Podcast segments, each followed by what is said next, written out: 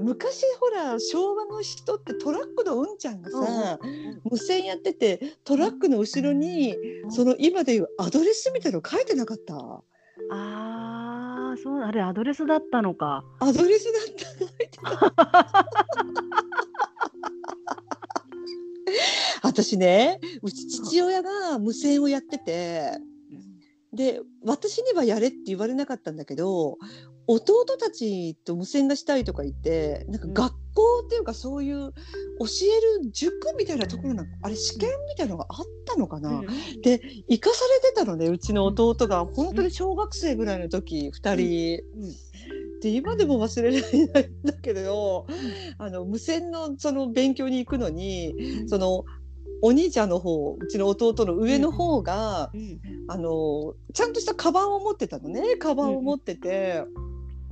でその一番下の弟の方がそう入れ物がなくって筆箱とかノートとか持っていかないといけないじゃん。うんうんで「兄ちゃん入れてよ一緒に僕の分も入れて」って言ったら意地悪だからさ「いやい入れてやらない」って「自分で勝手に持っていけ」って意地悪で言ってたの。でうんパッと見たら一番下の弟がコンビニのビニ袋でうんうん 塾に通ってたの私えらい印象的で かわいい。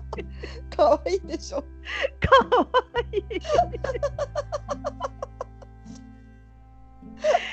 昔はね、かっこつけなくてよかったからね。そうなの。本当にそほんとかっこかっこになっちゃったけどさ。う。ね。え昔の塾ね私も本当小学校の時に塾通っててでなんかあのひらがなひらがなの字の練習でその先生もう本当に個人でやってるおばちゃん先生だったんだけどなんかあの「あ」だったら例えば「アイロン」とか、うん、ねえじゃあ「リ」だもったら「リンゴ」とか書いてうすごいちっちゃい時から言ってたってこと？塾1年生とか。そう。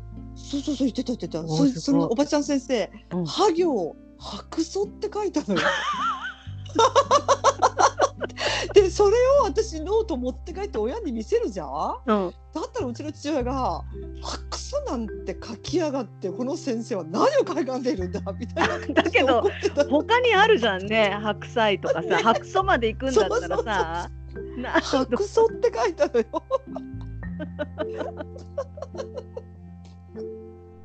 へえすごい。だけど教育熱心なお家に育ったんだね福ちゃん。まあね子供の頃はねうん。今はもうめちゃくちゃだけど。だけどさやっぱりその記憶力、記憶力がやっぱすごいじゃん。やっぱそういうとちっちゃい頃からさ脳鍛えられてたからじゃないの？いやーいやいや私もね頭打ってからもう全然ダメよ。頭打ってからなんかあったの？なんかね記憶が飛ぶようになった。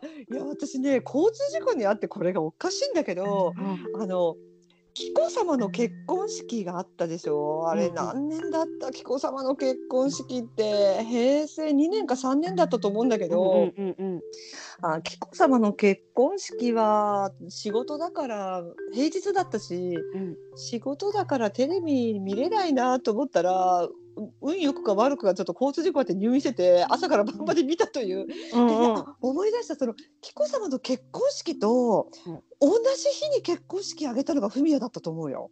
あすっごいよ。そう。本当に同日。だからフミヤの結婚はあんまり騒がれなかったっていうか。あーなんかそんな記憶ある。なんかぶつけて、うん。わざとぶつけてきたんじゃないかってあんまり騒がれたくなくて、うんうんうん。そうなのそうなの。あフミヤ。うん、ということはフミヤさだいぶ売れてから結婚したんだね、そうだよそうだよ。結婚はずいぶん後だったのね、付き合ってた人は。あの地元の幼中馴染学ぐらいだの頃同級生。うんうん。あなんかそれもいい話だね。なんかさ早いうちから付き合ってて、であのデビューして売れて、まあなんかうん結構早い段階で結婚して、まあずるずる、うんうんうん。ずるずる一緒にいいのかなと思ったけども売れて売れて、すっごいもううん売れまくった後に一応そうやって籍を入れたんだね。そうそうそうなの。でね覚えてるななんか奥さんがウェディングドレスがミニスカートだったっていうのを覚えてるな。でしかも結婚式挙げたのが地元の久留米だったの。シーコーエンホテルって言って、久留米では超老舗の古いところ、私よく知ってるな、なんでこんなこと知ってる、だから。で 英才教育受けてるからさ脳が鍛えられてる。もう地元のふ古い格式のある結婚式場だったってのを覚えてるな。ああそれもでもいい話だね。ね地元に地元にお金を落とすっていうかさ地元に感謝するうんうんうん。ね。えー。なんかあのフミヤのさあの、昔の映像っていうのがあのインスタとかうん回ってきてさ、で見見たんだけど、うん。やっぱり彼は、いい顔してるね。かっこいい。か。っこいいよね。うんであの人なんかデビューする前国鉄職員だったの知ってる？知らない。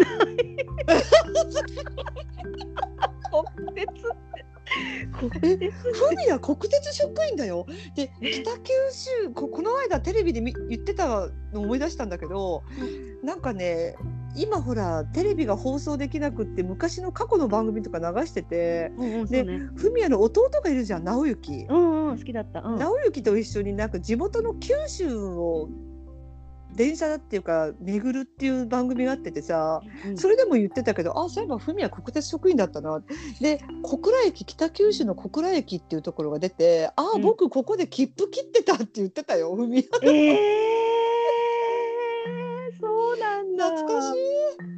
いええ国鉄職員。国鉄職員だよ彼元へー信じられなくない？信じられない。そうなんだ。いやだけどさ、ものすごいやっぱすごいかっこよくって。あうんうんで私はねでもそのフミヤじゃなくてその弟の直行うんと、うんあと直行サックス吹く人ね正治が好きだったのね。正治ってあのちょっと平べったい顔とした人。そうそう、全然ハンサムじゃないんだけど、そうそう。うん。全然ね、ハンサムとかじゃないんだけど、なんかこう、ほわーんとした雰囲気で、で、なんかあの、動きがね、揺れ方が好きだったの、なんか乗り方が。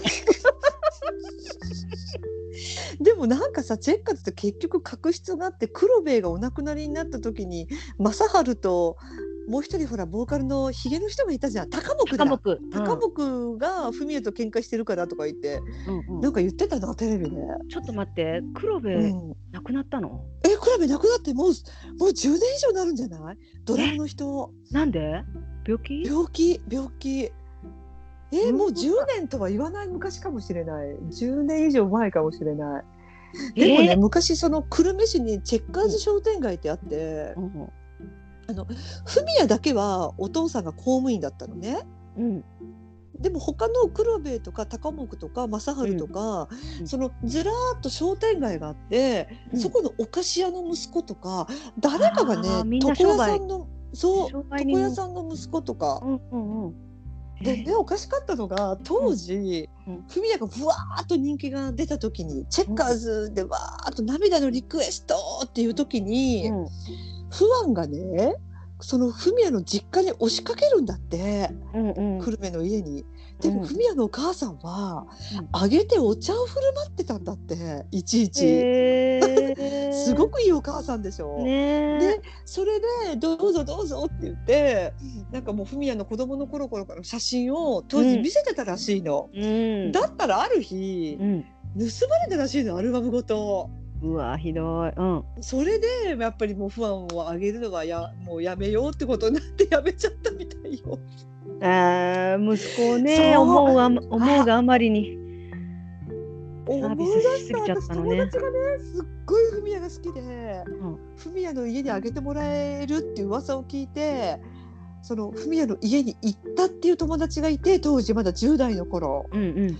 そのフミヤの家の前をいろいろ写真撮ってたんだけどうん。そのピンポンってチャイムがあるじゃん。うんうん。あの下にファンの方はうん何時から何時までお越しくださいって書いてあった。今思い出した。へー。うわすごくいい家じゃんねと思って。へー優しいお母さんだ優しい。ねうん。息子が売れるようにねファンサービスしてたんだね。えファンサービスしてたみたい。だけどさ高木って確かにさ私何がかうん。あったのか知らないけどちょっとさ、うん。なんかこうなんかなんか雰囲気的にふなんかちょっとふ、ふ風紀乱すっていうかなんかこうなんか浮いてる感じはしたんだよな昔から。うん彼もなんか結構がんになって激痩せしたんだよね。ここ最近。へえそうなんだ。うん。なんかさ、なんうん、なんかね、福岡の方で高木義彦の番組今よ、ガンなんて吹っ飛ばせみたいな感じのラジオ番組が確かあったような気がするな。あそう。うんなんかあのリーダーのさ竹内徹徹ね徹。懐かしいああの彼はさなんか息子がなんか覚醒剤かなんかでさえ謝ってなかった？そうなの？あわかんない。また間違ってたらごめん。間違ってる可能性ある。でたらめだから。なんかそのイメージある。三谷優子じゃなくてあのマスコ直美だったしね。私おかしいと思ったんだよ。おかしいと思ったの。いくらなんでも。岡本。三谷優子はちょっと年配すぎたね。そうでしょ。マスコ益子直美でピンときたけどさ三谷優子そうだって言い張るからさ。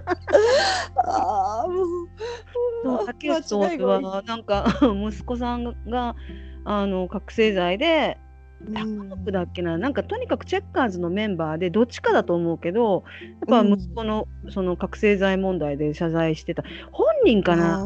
竹内徹わかんない。ただね私やっぱ、うんチェッカーズの昔のチェッカーズの歌とか聞いたり、音楽聞いたり彼らやっぱ自分で作ってやってたじゃん？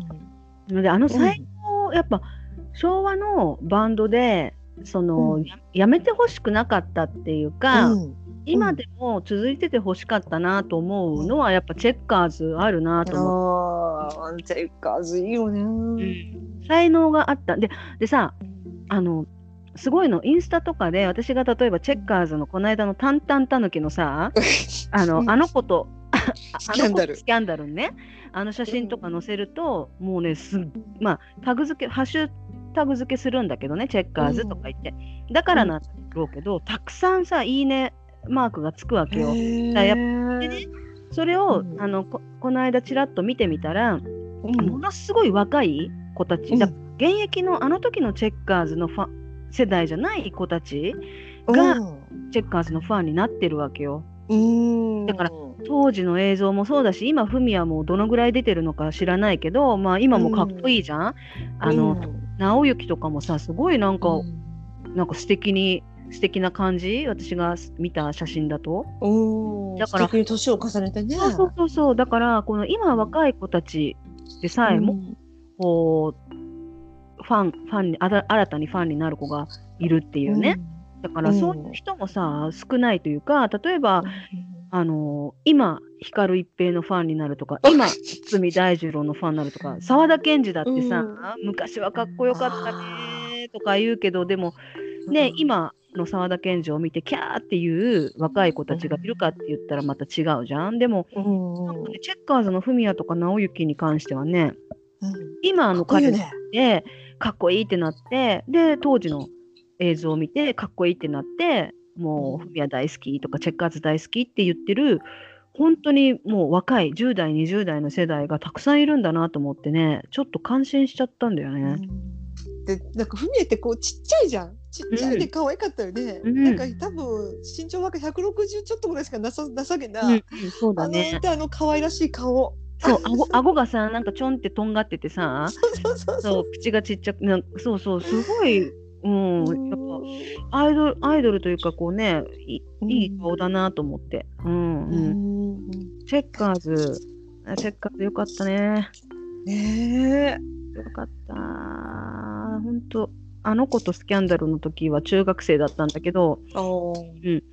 あのーまあちょっとさ不良の悲しい、うん。切ないとか悲しい歌みたいのが多かったじゃん最初の子、うんうんうん。ね悲しくてジェラシーとかさあーキャンドルナイトにだねガラスのピアスにだねそれジュリアにハートブレイクじゃない？あそうだそうだ。うん。え今なんて言ったっけ？悲しくてジェラシー。えー、なんだっけ？ジェラあれ？どう なんだっけ？悲しくてジェラシー愛されてるのーにちっちゃな頃から。悪ガキで。それはそれは違うあそうだそうだそそうだそうだ。あれ悲しくてジェラシーどんなんだっけ？あうんラララララあははもうあ濡れた瞳あははお前のまなあはそうは泣い。てちゃわからない。ぜだそれで高本がロンリロンリロンリロンリロリロリロリ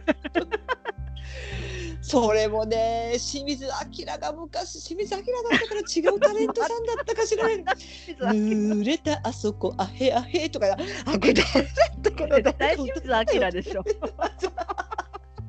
お前の穴あへあへとか歌ってたなもう清水明の出てくる確率高いからね。